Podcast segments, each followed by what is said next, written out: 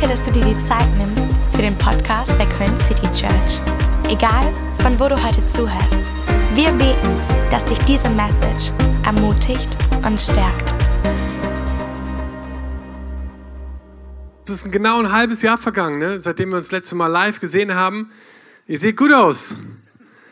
Corona hat euch gut getan, ne? zumindest euer Aussehen. Ihr seht besser aus als... Nee, Spaß. Hey, es ist so cool, dass ihr heute da seid. Wir freuen uns so sehr, Gottesdienst zu feiern zusammen, dass wir hier sein dürfen in dieser Zeit gerade. Und vielleicht können wir dem Team mal einen riesen Applaus geben, die es auf die Beine gestellt haben. Das ist gar nicht so einfach gewesen. Wir kommen gerade aus Delbrück, wo wir das erste Mal so einen Broadcast gemacht haben. Das war auch mega spannend und äh, es sind auf jeden Fall interessante Zeiten, in denen wir leben. Aber wir wollen eintauchen in das Wort Gottes. Ich hoffe, ihr seid ready. Yes, hängt euch mit rein, schreibt mit, holt eure Bibeln raus. Wir wollen gemeinsam in unserem Glauben wachsen, wir wollen euch ermutigen. Wir sind in einer Beziehungsserie und äh, wir haben diese Beziehungsserie Du und Ich genannt und wir sind heute im dritten Teil und im letzten Teil dieser Beziehungsserie und wir predigen heute zusammen, was ein absolutes Highlight ist, dass wir das zusammen machen Immer können. Und ähm, wir glauben, dass gesunde Beziehungen aus gesunden Menschen kommen muss und wir wollen einfach investieren in unsere Beziehungen, weil wir uns wünschen, einfach gesunde, fruchtbringende Beziehungen zu haben. Und deswegen haben wir euch heute was ganz Besonderes mitgebracht. Genau. Wir haben es so auf dem Herzen, dass wir in unserer Church über Beziehungen reden wollen. Wir hören so viel in unserer Gesellschaft, wie Beziehungen aussehen sollen, aber wir glauben von ganzem Herzen, dass die Bibel so viel sagt darüber, wie wir Beziehungen leben sollen, wie wir lieben sollen. Weil, so wie du Beziehungen le lebst, das beeinflusst, wie du deine Berufung leben kannst. Je nachdem, was du für Beziehungen führst, das entscheidet darüber, ob du dein Potenzial in Gott entfalten kannst und ausleben kannst. Deswegen ist es so wichtig, dass wir hier anhand der Bibel gucken, was und wie hat sich Gott das gedacht. Ich habe eine Bibelstelle mitgebracht, die ich gerne zu Anfang mit euch lesen möchte. Und die steht in 5. Mose, Kapitel 30, Verse 15 bis 20. Da steht, und nun hört gut zu. Heute stelle ich euch vor die Entscheidung zwischen Glück und Unglück, zwischen Leben und Tod. Ich fordere euch auf, liebt den Herrn, euren Gott. Geht den Weg, den er euch zeigt und beachtet seine Gebote, Weisungen und Ordnungen. Dann werdet ihr am Leben bleiben und zu, zu einem großen Volk werden. Der Herr, euer Gott, wird euch segnen in dem Land, das ihr jetzt einnehmen wollt. Ganz anders wird es euch ergehen, wenn ihr dem Herrn den Rücken kehrt und eure Ohren vor ihm verschließt, wenn ihr euch dazu verführen lasst, andere Götter anzu anzubeten. Dann werdet ihr nicht lange in dem Land bleiben, in das ihr jetzt kommt, wenn ihr den Jordan überquert. Ich sage euch klar und deutlich, ihr werdet zugrunde gehen. Himmel und Erde sind meine Zeugen, dass ich euch heute vor die Wahl gestellt habe zwischen Leben und Tod, zwischen Segen und Fluch. Wählt das Leben, damit ihr und eure Kinder nicht umkommt. Liebt den Herrn, euren Gott, und hört auf ihn. Haltet ihm die Treue. Dann werdet ihr am Leben bleiben und in dem Land wohnen, das der Herr euch, euren Vorfahren Abraham, Isaac und Jakob versprochen hat. Der Titel dieser Predigt ist Vier Fragen, die jedes Paar beantworten muss. Wir wollen euch vier Entscheidungen geben, die, euch, die ihr heute treffen müsst, um gesunde Beziehungen leben zu können. Und bevor wir starten, möchte ich gerne, dass wir zusammen beten. Ist das okay? Herr, wir danken dir so sehr, dass du für uns ein Leben in Fülle geplant hast. Wir danken dir, dass du uns die Wahl gibst und dass wir uns für Leben entscheiden können. Wir beten heute, dass du uns Einsicht schenkst, dass du uns Weisheit, Weisheit schenkst, dass wir uns die, dass wir die Beziehung in unserem Leben so leben können, wie du es dir vorgestellt hast. Amen. Amen. Yes, und wir springen direkt rein, weil die Realität ist folgende. Du und ich, wir sind quasi das Resultat unserer Entscheidungen. Ne, die Art und Weise oder warum du heute hier sitzt oder wo du gerade bist in deinem Leben, was deine Beziehungen angeht, ist ein Resultat von den Entscheidungen, die du getroffen hast in deinem Leben. Und das gilt für mich und das gilt auch für dich. Und wir wollen einfach lernen, gute Entscheidungen zu treffen. Und wir lesen und werden geprägt auch von unserer Kultur, von unserer Gesellschaft, was Beziehungen angeht. Und wir hören, es sind Gefühle und Impulse und, ähm, und es sind Schmetterlinge in einem Bauch. Und das stimmt auch. Aber ich möchte dir sagen, so, hey, selbst Schmetterlinge fliegen irgendwann weg. Und es gibt, es ist einfach mehr als einfach nur ein Gefühl, eine Beziehung zu leben, die in 10 Jahren, 20 Jahren, 30 Jahren, 40 Jahren immer noch voller Freude und Feuer und Leidenschaft ist. Und wir wünschen uns als Church, dass wir eine Kirche bauen, wo Menschen aufblühen können in ihren Beziehungen. Und wenn wir ganz ehrlich sind, wir schauen in die Welt und wir sehen ganz viel, wie es nicht funktioniert. Und deswegen wollen wir das Wort Gottes schauen und wir wollen das Wort Gottes als unser Fundament nehmen und sagen, okay, was hat Gott sich gedacht in dem Thema Beziehung? Wir haben euch vier Fragen mitgebracht, die wir euch gerne mitgeben möchten und wir starten mit der ersten. Okay, seid ihr bereit für die erste Frage? Die Fragen, die jedes Paar beantworten sollte. Die erste Frage ist, entscheidest du dich zuzuhören, bevor du sprichst? Ihr hört auf jeden Fall gut zu. Entscheidest du dich zuzuhören, bevor du sprichst? Das ist, das gilt für jeden von uns. Diese Frage ist für dich. Egal, wie lange du mit deinem Partner schon zusammen bist, egal, wie lange du verheiratet bist, in jeder Beziehung, in jeder Art von Beziehung ist es wichtig, dass wir zuhören, bevor wir sprechen. Und ich bitte dich hier nicht gar nicht zu Wort zu kommen und einfach nur zuzuhören. Was ich sagen möchte ist, dass Kommunikation eine Reihenfolge hat. Dom und ich sind sehr verschieden. Und das ist eine Herausforderung, Herausforderung für unsere Kommunikation. Das hängt nicht nur damit zusammen, dass er ein Mann ist und ich eine Frau. Das ist ja schon ein Unterschied genug. Aber dazu kommt noch, dass wir in unseren Persönlichkeiten sehr unterschiedlich sind. Um euch mal so ein paar Beispiele zu geben. Wir bauen, wir bauen gerade ein Haus, danke Jesus. Und wir müssen natürlich planen, wie das Haus aussehen soll. Wenn Dominik das Haus plant, plant er das Haus, als ob jeden Tag und zu jeder Stunde 25 Leute bei uns zu Gast wären. Immer. Er liebt das. Er entspannt sich, wenn andere Leute dabei sind. Ihr seid natürlich alle herzlich eingeladen, vorbeizukommen. Ist klar. Die Hausparty steigt. wenn ich mich hinsetze, um das Haus zu planen, dann plane ich unser Wohnzimmer folgendermaßen. Ein Sessel für dich und ein Sessel für mich. Das reicht. Wir sind einfach unterschiedlich. Wir arbeiten auch ganz anders. Wenn Dominik arbeitet, ihr werdet es nicht glauben, wenn er eine Predigt schreibt, liest er ein Buch, hört auf einem Ohr ein Podcast, hört auf das andere Ohr Musik und schreibt dabei. Wie kann man so arbeiten? Ich würde es gerne wissen. Betet für uns. Wenn ich arbeite, brauche ich völlige Stille. Noch jemand ist, der so eine Ruhe, ja? Danke, ich bin nicht die Einzige. Oh, Wir sind so unterschiedlich. Was hast du gesagt?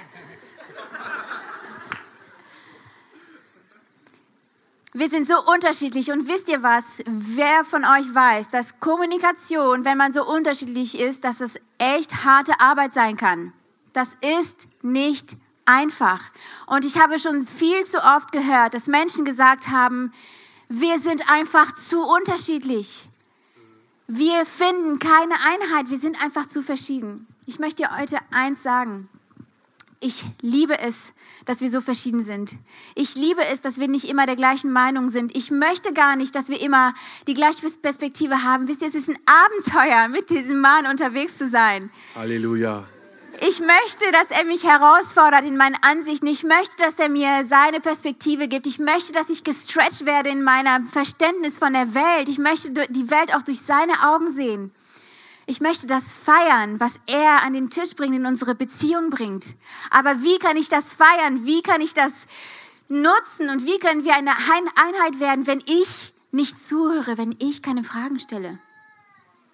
Wie kannst du das wertschätzen und feiern, was dein Partner an den Tisch bringt, wenn du keine Fragen stellst? Stelle Fragen in deiner Beziehung und höre zu. Ich glaube, dass eine der Sachen, die es am schwierigsten macht, Einheit zu finden in der Beziehung, ist, dass wenn wir von Dingen einfach ausgehen, wenn ich einfach davon ausgehe, dass die Vorliegen vom Dominik die gleichen sind wie vor drei Jahren, wenn ich davon ausgehe, dass er immer noch die gleiche Person ist, wie er vor zwölf Jahren war, als wir geheiratet haben. Wir waren 15 und 16. Sorry. Du hast mich ausgebracht. Wo waren wir?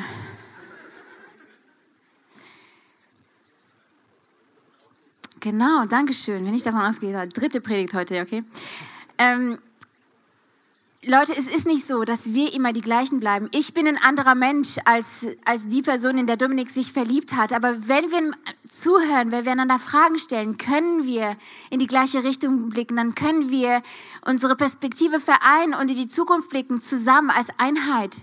Es ist so wichtig, dass wir nicht annehmen, dass wir die gleichen sind. Und Gott sei Dank bewegen wir uns nach vorne. Gott sei Dank wachsen wir. Gott sei Dank entwickeln wir uns weiter. Alles Gesunde wächst.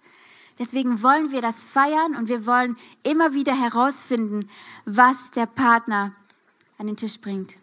Yes, und dieser Kontext, den wir gerade gelesen haben in Mose, ähm, da redet er zu dem Volk Israel und das ist so spannend, dieser Kontext so, weil er macht so eine lange Rede über Gebote, über Art der Anbetung und dann kommt er so zu so einem Part, wo ich das so hammer formuliert finde, wo er hier sagt, Himmel und Erde sind meine Zeugen, dass ich euch heute vor die Wahl gestellt habe zwischen Leben und Tod, zwischen Segen und Flug. Und äh, ich möchte euch einfach sagen, so die Antworten auf diese Fragen, die wir euch heute stellen, ist, wählt das Leben. genau wie Mose das gesagt hat, so hey, wählt das Leben. Und zwar nicht nur das reine physische Leben, jetzt Leben und Tod, sondern es geht viel tiefer, nämlich das Leben, was Gott für dich vorbereitet hat. Und ich möchte dir sagen, so, hey, wähl das Leben, was Gott für dich vorbereitet hat. Und es gibt Beziehungen, die führen zum Leben und es gibt auch Beziehungen, die führen eben nicht zum Leben. Und dass wir da reinschauen und gucken, was sagt Gott zu, zu diesen Dingen und, und wir wollen uns entscheiden, das Leben zu wählen. Das Leben, was Gott für mich und für dich vorbereitet hat. Amen. Deswegen macht euch bereit. Die zweite Frage, die jedes Paar beantworten sollte, ist folgende. Entscheidest du dich, Gottes Idee von Sex über deine eigene zu stellen. Oh man, ernsthaft? Erster Gottesdienst nach sechs Monaten und das ist das Thema, über das wir reden. Sorry. Nächste Woche starten wir eine neue Predigtserie, sie heißt Closer und sie redet darüber, wie du näher an Jesus sein kannst und näher an Menschen. Komm gerne wieder dafür. Aber wir können nicht über Beziehungen reden und das Thema Sex außen vor lassen, weil es einfach ein so polarisierendes Thema ist. Ich habe das Gefühl, jeder hat eine andere Meinung dazu. Und äh, wir wollen einfach überlegen, okay, wenn wir Jesus nachfolgen, wenn Gott wirklich unser Standard ist und sein Wort das Fundament, dann müssen wir wissen, was Gott dazu sagt. Weil die Sache ist die, Gott hat Sex erfunden. Er ist der Designer von Sex. Und deswegen müssen wir uns Gedanken machen, was sagt denn der Designer über sein Design? Weil die Welt will uns ein Bild verkaufen davon, was ich glaube, nicht zum Leben führt. Und ich möchte uns einfach hineinbringen damit. Ich möchte keinen verletzen, ich möchte keinen vom Kopf stoßen oder so, aber ich möchte, dass du eine Freiheit erlebst in diesem Bereich. Und ähm, wir haben so überlegt, wie kann man am besten darüber reden. Das ist schon echt ein herausforderndes Thema. Und wir haben so überlegt, hey, Gottes Geschenk, es ist ein Geschenk Gottes an uns, aber jedes Geschenk, was Gott uns schenkt, hat auch eine Grenze. Jedes Geschenk, was Gott Menschen schenkt, hat auch eine Grenze. Und wir haben so dieses Bild gehabt von Leitplanken auf einer Autobahn. Und vielleicht, ich weiß nicht, ob du so eine Person bist, aber ich kenne keinen, der auf eine Autobahn fährt und sagt, meine Güte, diese Leitplanken, was gehen die mir auf die Nerven? Ey? Das ist total störend, hier so eine Leitplanke zu haben. Das geht ja gar nicht. Die meisten Leute sind relativ dankbar dafür. Wir sind gerade über die Autobahn geheizt, weil wir ein bisschen spät dran waren.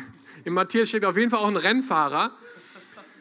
Und ich habe noch so bei der Fahrt gedacht, boah, Gott sei Dank haben wir so eine Mittelleitplanke, ne? weil wenn die nicht da wäre, ich glaube, die Unfälle würden exponentiell nach oben gehen, weil Leute irgendwie einpennen oder irgendwie am Handy sind oder so und wegdriften und auf die Gegenfahrbahn fahren würden. Aber was ich gelernt habe in meiner Beziehung mit Jesus ist das. Je mehr ich Gott kennenlerne, je mehr ich irgendwie verstehe, wer Jesus ist, desto mehr verstehe ich, dass seine Leitplanken, seine Grenzen keine Last sind, ja. sondern ein Segen. Sehr gut. Ja. Ein Segen. Sag mal Segen. Segen. Es sind, sie sind ein Segen für dich. Und es ist nicht, dass Gott irgendwie böse ist, dass er uns was nicht gönnt oder uns irgendwie einen reinwürgen will oder so, sondern es, es ist einfach, dass Gott sich was wünscht für dich, ja. was einen Kontext und einen Rahmen braucht. Und wir glauben, dass Sex den Kontext und den Rahmen einer Ehe hat. Und vielleicht denkst du, ja, krass, okay, das ist ja eine krasse Ansicht. Ich habe das auch studiert in Hebräisch und Griechisch und kommst zu einer ganz anderen Schlussfolgerung, ist irgendwie alles ein bisschen grau und so. Hey, ich glaube oder wir glauben, dass Gott uns eine Grenze setzt, einen Rahmen setzt dafür und dass er möchte, dass wir einfach eine gesunde Beziehung leben in diesem Thema. Und wir sind so in der Vorbereitung zu dem ersten Paar der Bibel zurückgegangen, Adam und Eva, weil ich finde, das ist ein super Vergleich. Die beiden waren in einem Garten, der perfekt war von Gott, Garten Eden. Das war quasi der Himmel auf Erden, das war perfekt. Aber auch dieses Geschenk Gottes an Adam und Eva, dieser Garten, auch der hatte eine Grenze. Und diese Grenze war ein Baum in der Mitte des Gartens, wo Gott gesagt hat, hey, ihr könnt machen, was ihr wollt hier in diesem Garten, aber es gibt einen Baum in der Mitte des Gartens, von dem möchte ich nicht, dass ihr esst. Ansonsten könnt ihr machen und tun und lassen, was ihr wollt hier auf dieser, aber ich, ich setze euch Leitplanken, ich setze euch eine Grenze für dieses Geschenk. Und ihr wisst, was passiert. Der Feind kommt und er fängt an, Dinge in unser Leben hineinzureden und er fängt Dinge auch an, in, in das Leben zu reden von Adam und Eva. Und er sagt zu Eva den Satz, wo ich denke, der passt wie die Faust aufs Auge zu diesem Thema, nämlich, hat Gott wirklich gesagt? Mhm. Und wenn es einen Satz gibt, gerade zum Thema Sexualität, wo den ich immer wieder konfrontiert bin mit Gesprächen mit Leuten, dann ist es dieser Satz, hat Gott das wirklich gesagt? Mhm. Wie kann das sein? 2020, wir sind doch irgendwo weiter. Hat Gott wirklich gesagt, dass es einen Rahmen, einen Kontext gibt für den Bereich Sex? Kann ich mir nicht vorstellen. Und genau so wurde Eva auch versucht im Garten, dass, dass die, die Schlange ihn herausge sie herausgefordert hat und gesagt hat, hey, hat Gott das wirklich gesagt? Glaube ich nicht. Ich glaube, wenn du das isst, dann bist du so wie Gott. Deswegen beiß rein so. Und Genauso ist es auch mit, mit, mit, mit dem Bereich Sexualität und was der Feind uns oft für Lügen erzählt, dass er sagt so, hey, es geht nicht nur darum, ähm, zu verstehen, so was Gott sich darüber vorgestellt hat, es geht auch darum, dass er uns abhalten will, unseren Plan, unser, unser, unsere volle Berufung auszuleben. Mhm. Indem er uns in diesem Bereich einfach total, ähm, ja, irgendwie auch falsche Gedanken so mit hineingibt. Und wir lesen dann weiter so, dass die beiden davon essen und in dem Moment, in dem Moment, wo sie davon essen, passiert was mit ihnen.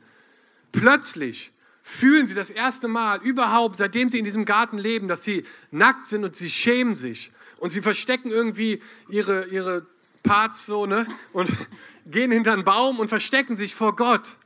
Das ist so krass, ne? Sie verstecken sich vor Gott, dem Schöpfer, dem Designer von dem Bereich, wo sie gerade einfach das Leben genießen können. Und Gott ist so Hammer, finde ich. Jesus ist so genial. Weil es gibt so viele Menschen, die auch in dem Bereich so mit Scham und Verurteilung leben. Aber Gott ist ein Gott, der dir nachgeht und der ja. dich sucht. Der mhm. dich nicht verurteilt und irgendwo abstempelt, sondern Amen. er geht dir nach. Er ist interessiert an deinem Herzen. Er ist interessiert mhm. daran, dass du gute Beziehungen baust, dass du gute Entscheidungen triffst. Und er geht den beiden nach und sagt, hey, Adam und Eva, wo seid ihr? Und Adam ist nicht unbedingt die hellste Kerze am Baum, sondern er sagt, ey, wir verstecken uns. Ah ja, okay. Warum versteckt ihr euch? Ja, wir schämen uns.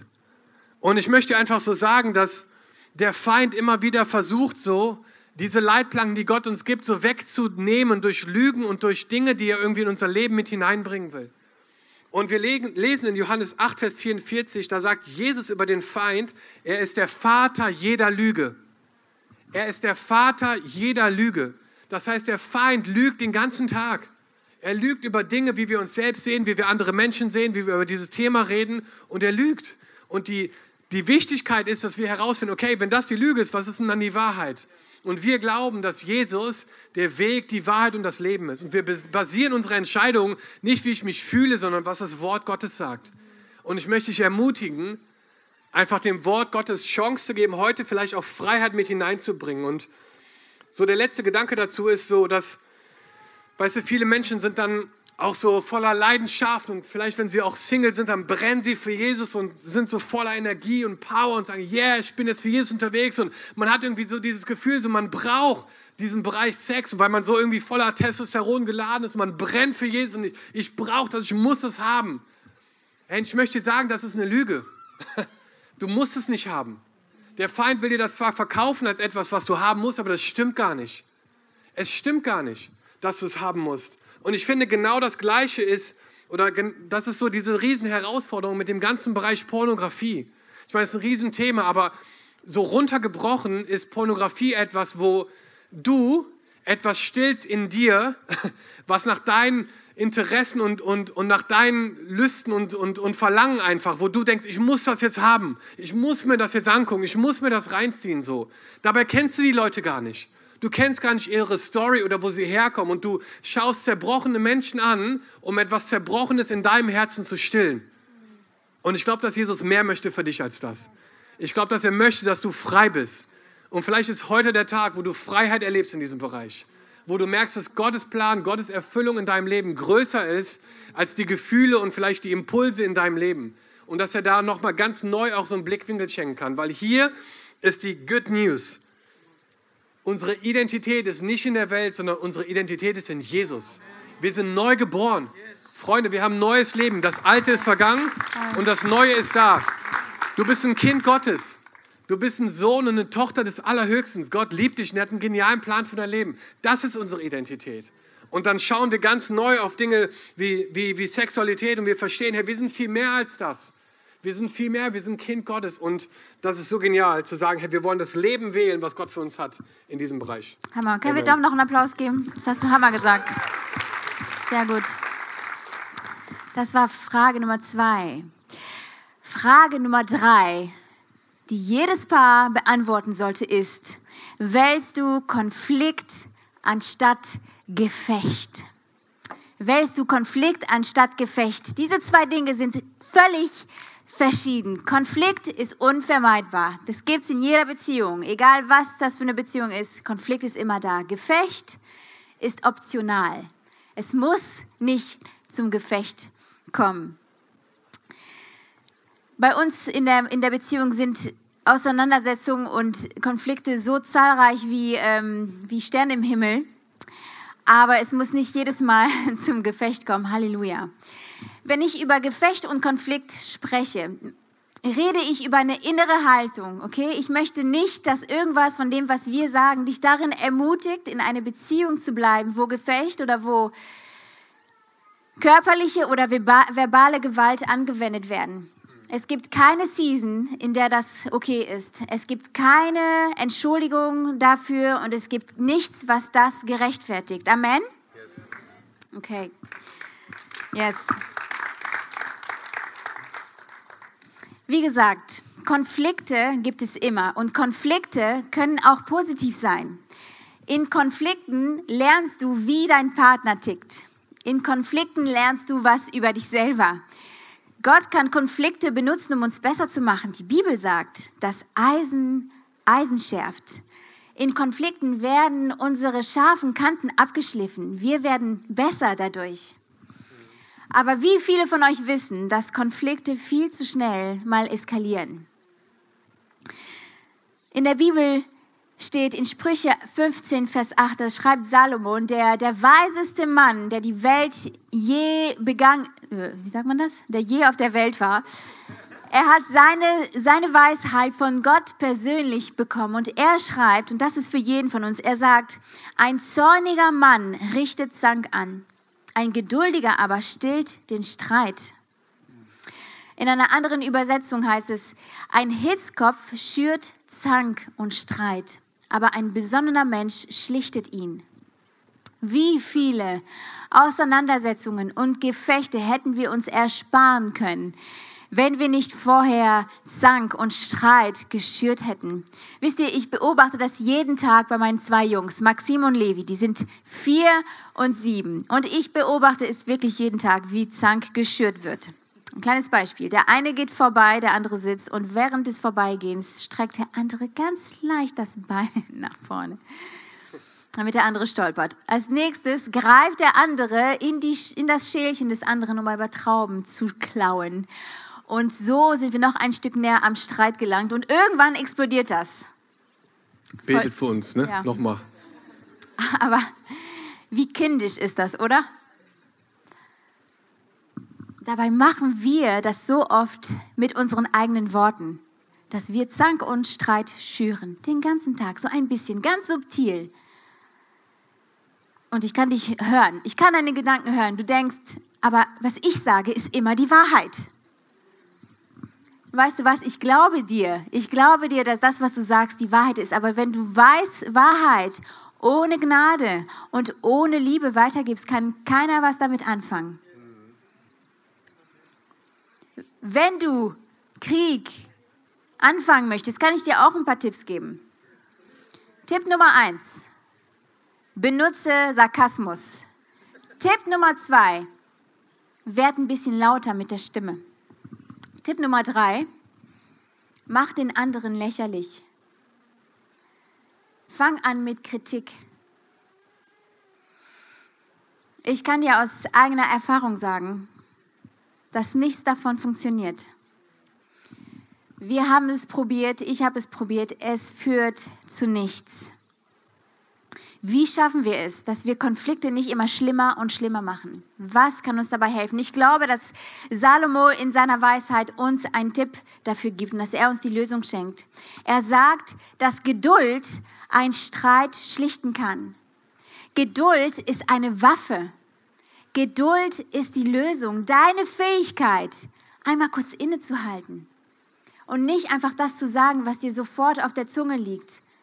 Kurz zu überlegen, hat die Power, einen Streit zu schlichten, wie sonst nichts auf dieser Welt. Geduld ist eine Waffe, die wir nutzen können. Kurz innehalten und Gott bitten, komm rein, Heiliger Geist, hilf mir. Ich möchte, dass dieses Ding so gelöst wird, wie du es möchtest. Du brauchst gar nicht die richtigen Worte sagen, nur einmal kurz innehalten. Geduld ist eine Waffe. Es ist so leicht, wenn man nicht weiter weiß, nach den alten Waffen zu greifen. Aber die Bibel sagt, dass du eine neue Schöpfung bist. Dominik hat eben gesagt, dass es Leitplanken gibt in unserem Sexleben, die Gott uns gibt, uns, um uns Sicherheit zu geben. Und wer von euch weiß, dass es auch solche Leitplanken gibt, wenn es darum geht, fair zu streiten? Ich möchte euch ein paar von diesen Leitplanken mitgeben. Die erste ist, dass wir auch im Streit respektvoll miteinander reden wollen respektvoll im Streit. Zweitens, wir wollen die Vergangenheit hinter uns lassen. Wenn vor Jahren mal was geschehen ist und ihr habt das schon durchgekaut und verarbeitet, dann bitte bring es nicht nochmal an den Tisch in dem Streit. Es bringt nichts. Wenn du einen Moment brauchst, um durchzuatmen, um runterzukommen, um deine Fassung wieder zu gewinnen, dann nimm dir bitte die Zeit und komm danach wieder zurück und redet nochmal miteinander in Ruhe. Be quick to say sorry. Hey, es würde unser Leben so viel einfacher machen, wenn wir es schaffen würden, uns schnell zu entschuldigen.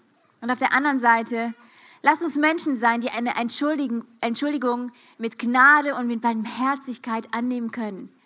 Wie viele von euch wissen, wie schlimm es ist und zerstörerisch es ist, wenn sich jemand entschuldigt oder wenn du dich bei jemandem entschuldigst und die Person nimmt es nicht an.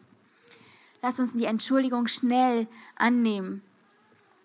Das sind einige Leitplanken, die wir immer wieder benutzen in unserer Beziehung. Lass uns Menschen sein, die nicht wie Gladiatoren in einem Kolosseum bis zum Tod kämpfen, damit wir Recht bekommen, sondern lass uns Menschen sein, die für Einheit kämpfen, die für Leben kämpfen, die dafür kämpfen, dass wir Frieden in unserem Zuhause haben. Amen. Ja, so stark, Sarah, Hammer. Ich habe gerade so den Gedanken auch gehabt, vielleicht ist hier jemand heute ähm, und du bist eine, es tut mir leid, kannst du mir vergeben, Entscheidung weg, wieder deine Beziehung auf einen richtig gesunden Kurs zu bringen. Wisst ihr, manchmal ist das, was benötigt ist, den Mut und die Kraft zu haben, sorry, es tut mir leid. Und vielleicht bist du hier heute Morgen und, und das ist ein Wort für dich, so, wo du merkst, oh, boah, krass, wenn ich das Wort sage, wenn ich diesen Satz jemandem sage, dann habe ich die Chance, wieder mit einer Beziehung zu starten, vielleicht die in eine gesunde Richtung geht. Alright, also wir haben darüber geredet, wir wollen zuhören, bevor wir reden. Wir wollen den Designer fragen über sein Design. Wir wollen äh, in Konflikten miteinander reden und nicht kämpfen. Und die vierte und letzte Frage, ähm, die jedes Paar beantworten sollte, ist folgende. Entscheidest du dich, deinen Partner nicht nur zu lieben, sondern auch zu mögen? Und das klingt simpel und du denkst, oh, okay, ist ja easy.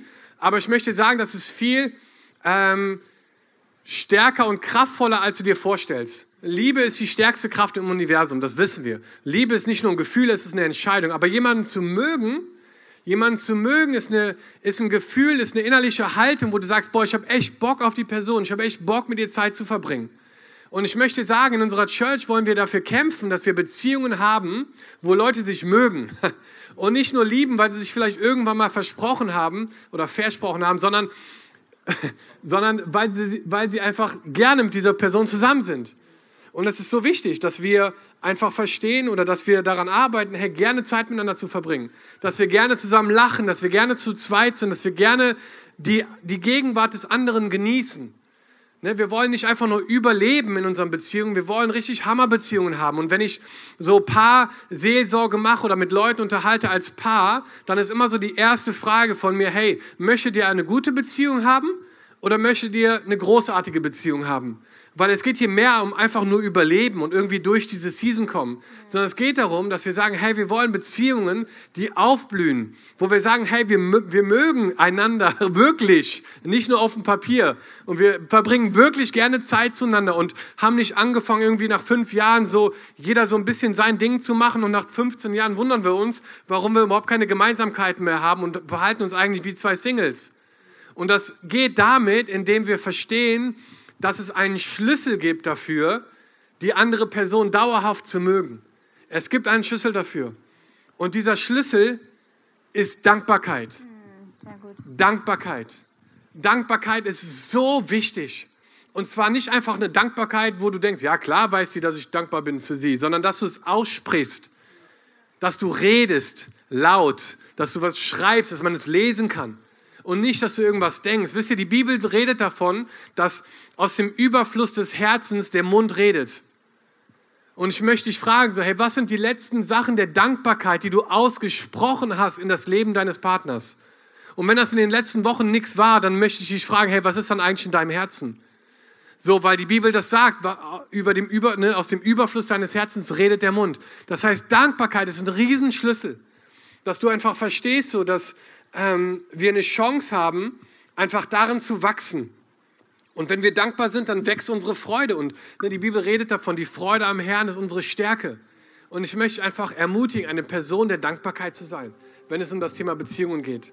Und auch wenn wir das Ding jetzt zu einer Landung bringen und wahrscheinlich noch zehn Stunden weiterreden könnte über dieses Thema und wir auch immer nur so ein paar Sonntage im Jahr haben, um, um über das Thema Beziehungen zu reden, möchte ich euch einfach ans Herz legen, wir möchten euch ans Herz legen als Pastoren, dass es, glaube ich, fast keinen Bereich gibt, der wichtiger ist als das Thema Beziehungen.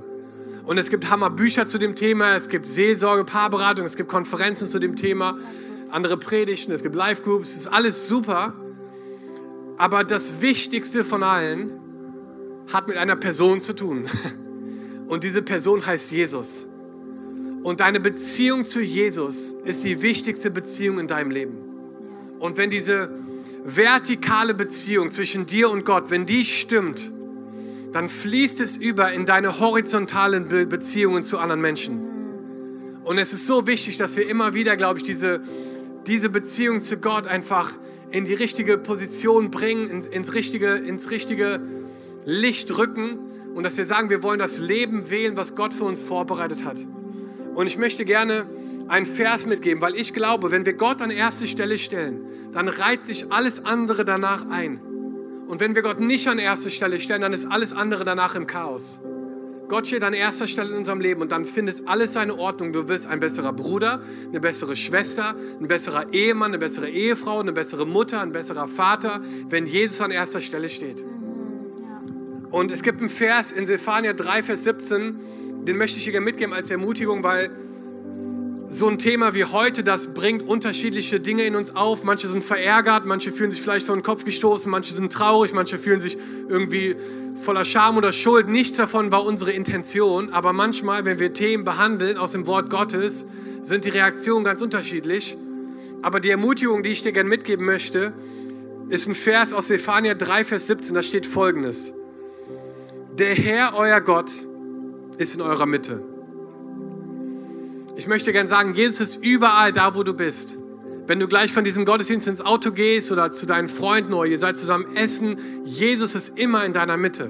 Egal wo du bist, in deiner Beziehung, in deiner Familie, Jesus ist in deiner Mitte. In deinem Auto, in deinem Job, in deinen Fehlern, Jesus ist in deiner Mitte. Und dann steht hier, er ist stark und hilft euch. Er ist stark und hilft euch. Er hilft euch, mit Schmerz umzugehen, mit Leid, mit Scham, mit Fehlern. Und dann steht hier, von ganzem Herzen freut er sich über euch. Weil er euch liebt, redet er nicht länger über eure Schuld. Ja, er jubelt, wenn er an euch denkt. Da müssen wir ganz kurz anhalten. Ist das nicht der Hammer? Jesus jubelt, wenn er an dich denkt. In der anderen Übersetzung steht, er singt, wenn er an dich denkt.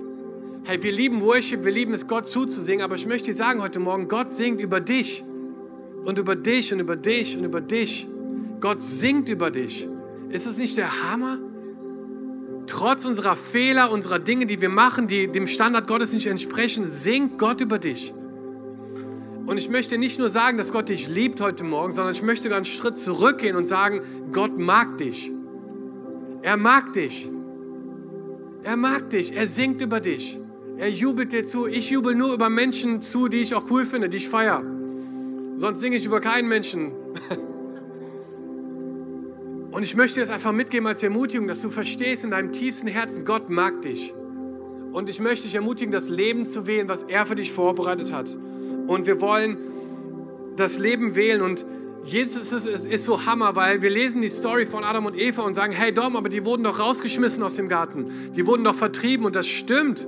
Sie waren nicht mehr perfekt, deswegen mussten sie gehen. Aber es ist etwas passiert vor 2000 Jahren, was alles verändert hat. Nämlich Jesus ist Mensch geworden. Und er ist hier auf diese Welt gekommen. Und er hat gelebt unter uns. Ne, in Johannes steht, er ist, in, in der Message-Übersetzung steht, he moved into the neighborhood. So eine geile Übersetzung, finde ich. Jesus kam und wurde Teil unserer Hood, da wo wir groß geworden sind. Jesus ist da mit reingekommen. Und er hat da gelebt, wie jeder andere von uns. Und er ist einen Weg gegangen für uns, der ihn ans Kreuz geführt hat. Und er ist am Kreuz gestorben für deine und für meine Schuld, für deine Fehler und für meine Fehler. Ist Jesus am Kreuz gestorben und die letzten Worte von ihm waren, es ist vollbracht. Und in dem Moment war die Tür von dem Garten von Eden wieder offen. Und Menschen konnten wieder hineinkommen. Und du hast heute Zugang zu der Gegenwart Gottes. Und jeden Tag danach haben Menschen die Fähigkeit gehabt, wieder in Gottes Gegenwart zu kommen, Gemeinschaft mit ihm zu haben. Jesus ist in unserer Mitte. Er ist mittendrin. Und wir können ihm begegnen, wir können ihn mit hineinnehmen. Deswegen lasst uns mal zusammen aufstehen. Ich würde total gerne für euch beten zum Ende. Haben wir das hier so aufmerksam zugehört habt, die ganze Zeit. Hey, und vielleicht bist du heute hier und du würdest sagen, diese Beziehung, diese vertikale Beziehung zu Jesus, die ist, die ist nicht da oder die ist nicht in Ordnung. Hey, Gott ist ein Gott, der uns sucht und der uns nachgeht. Und er ist ein Gott der zweiten Chance, der dritten Chance, der vierten Chance, der fünften Chance, der zehnten Chance. Und er ist heute hier. Und er möchte dir begegnen. Er hat Dinge für dich vorbereitet, das kannst du dir noch gar nicht vorstellen. Aber ich bin ein Zeugnis davon, selber in meinem eigenen Leben, wie er Zerbruch und Versagen und Sünde und Dinge, die mich von Gott getrennt haben, genommen hat und wie er gesagt hat, hey, ich schenke dir neues Leben. Fang an, gute Entscheidungen zu treffen, gerade im Thema Beziehungen. Das ist meine Story auch dass Gott ganz viel Heilung geschenkt hat in diesem Bereich, dass wir heute sagen können, wir sind zwölf Jahre verheiratet und es wird jedes Jahr besser. Nicht, weil es einfach ist oder weil es ohne Probleme ist, sondern weil wir uns entschieden haben, Gottes Weg zu gehen für unsere Beziehungen und nicht unseren eigenen. Oder nicht das, was die Welt uns sagen will. Und deswegen möchte ich für dich beten und ich möchte als allererstes für Menschen beten, gerade im Thema Beziehungen. Und dann möchte ich dir die Chance geben, eine Entscheidung zu treffen, Jesus vielleicht zum ersten Mal oder zum wiederholten Mal einzuladen in dein Leben. Ist es cool? Dann hast du die Augen schließen zusammen. Es ist ein privater Moment, nur zwischen dir und Gott. Völlig egal, was gerade deine Nachbarn machen oder Kumpels um dich herum oder wo auch immer du bist. Es geht jetzt nur um dich und um Jesus. Und wenn du das bist und du merkst, hey, Beziehungen ist ein Thema, da würde ich sagen, boah, da brauche ich Heilung, ich brauche vielleicht Freiheit. Ich fühle da Scham, ich fühle da Schuld, ich fühle da eine Leere. Dann möchte ich dich ermutigen, vielleicht einfach deine Hand auf dein Herz zu legen das ist der Bereich, wo Jesus hineinkommt, so. Steht symbolisch so für das Zentrum unseres Wesens. Und ich möchte einfach beten, dass Gott jetzt kommt mit seiner Kraft, um da Freiheit rein zu, rein. Halleluja. Jesus, wir danken dir für deine Gegenwart in diesem Raum. Wir danken dir, Jesus, dass du uns liebst, dass du uns zusingst, dass du über uns jubelst. Wahnsinn, Gott, dass du das machst. Und ich bete jetzt für jedes Herz, für jeden Menschen, der hier ist im Bereich Beziehungen, Herr. Ich bete, dass du Heilung schenkst, Jesus. Ich bete für Heilung von Süchten oder von Zwängen in Jesu Namen. Ich bete, dass du es brichst, Vater, in deinem Namen. Dass wir Freiheit erleben. Wenn der Sohn befreit, ist wirklich frei. Und wir sprechen Freiheit heute aus über dein Leben. Dass du diese Dinge nicht mehr machen musst, weil du ein Kind Gottes bist. Gott hat dich berufen, einen Unterschied zu machen in dieser Generation. Nimm deinen Platz ein. Schüttel dich frei von Dingen, die dich gefangen halten und verstehe, dass Gott dich liebt und dass er einen Plan mit dir hat. Und jetzt wir beten für jede Person, die Beziehungen eingegangen ist, die ihr Schmerz und Leid zugefügt haben. Wir, wir sprechen, dass du es neu machst, Herr. Wir beten, dass Narben geheilt werden, Jesus, dass Lücken und Risse geheilt werden durch die Kraft eines Heiligen Geistes. Wir beten für gesunde Beziehungen, Jesus, wo wir uns mögen und lieben Und zwar nicht nur in guten Zeiten, sondern auch in schlechten Zeiten, in Gesundheit und in Krankheit, bis dass der Tod uns scheidet. Und ich bete dafür jede einzelne Person hier heute. Danke für deine Gegenwart, Jesus, dass du die Fähigkeit hast, alles neu zu machen. Und vielleicht bist du heute Morgen hier und du kennst Jesus nicht. Ich möchte die Chance geben, Jesus heute ganz persönlich kennenzulernen. Ich möchte dich einladen, ein Gebet mit mir zu beten, wo Jesus einzieht in dein Leben. Und wenn du hier bist und du möchtest sagen oder du sagst, ey, ich würde gerne neu oder zum ersten Mal eine Entscheidung treffen, Jesus in mein Leben einzuladen, dann möchte ich dich herausfordern, einen mutigen Schritt zu machen. Und zwar deine Hand kurz mir entgegenzustrecken, damit ich weiß, für wen ich beten kann. Und zu sagen, hey, das bin ich heute. Ich merke, dass Jesus gerade was in meinem Leben macht. Und ich möchte mich einschließen in dieses Gebet, Jesus einzuladen. Dankeschön da hinten. Und ihr beide, super, ihr könnt die Hand gerne wieder runternehmen. Yes, ganz hinten. Ich sehe dich so gut. Das ist die beste Entscheidung. Hammer. Dankeschön, da links. Gott segne dich. Yes, du in der Mitte kannst die Hand gerne runternehmen. Gott sieht dich, er kennt dich. Und ich möchte dich einladen, mit mir zusammen dieses Gebet zu beten. Jesus, wir kommen jetzt vor dich. Jeder Mann, jede Frau, die heute eine Entscheidung, einen Schritt auf dich zumacht und wir kommen vor dich mit unserem Leben. Und wir danken dir, Jesus, dass wir nicht perfekt sein müssen, um von dir angenommen zu werden, sondern dein Wort sagt, als wir noch Sünder waren, starb Jesus am Kreuz für uns. Und ich danke dir, dass du für mich gestorben bist, Herr, für meine Schuld, für meine Fehler. Und heute, an diesem Tag, entscheide ich mich, mein Leben in deine Hände zu geben. Jeden Bereich meines Lebens soll in deinen Händen liegen. Jesus, und ich gebe dir mein Leben und ich bete, dass du kommst und dass du mein Herr bist und mein Retter bist und mein Heiler bist. Und ich möchte dir nachfolgen von diesem Tag an, alle Tage meines Lebens. Danke, Jesus, dass du mich nicht nur liebst, sondern dass du mich auch magst. Ich gebe dir heute mein Leben. In Jesu Namen. Amen. Amen. Hey, können wir den Leuten mal einen großen Applaus geben, die sich heute zum ersten Mal entschieden haben? Das ist so gut. Die beste Entscheidung deines Lebens. Wir als Köln City Church haben den Traum, unsere Stadt mit der Liebe Gottes zu verändern. Wenn du dich weiter mit uns connecten willst, dann nutzt doch unsere Website citychurch.köln oder schau auf unserer Facebook- oder Instagram-Seite Köln City Church vorbei.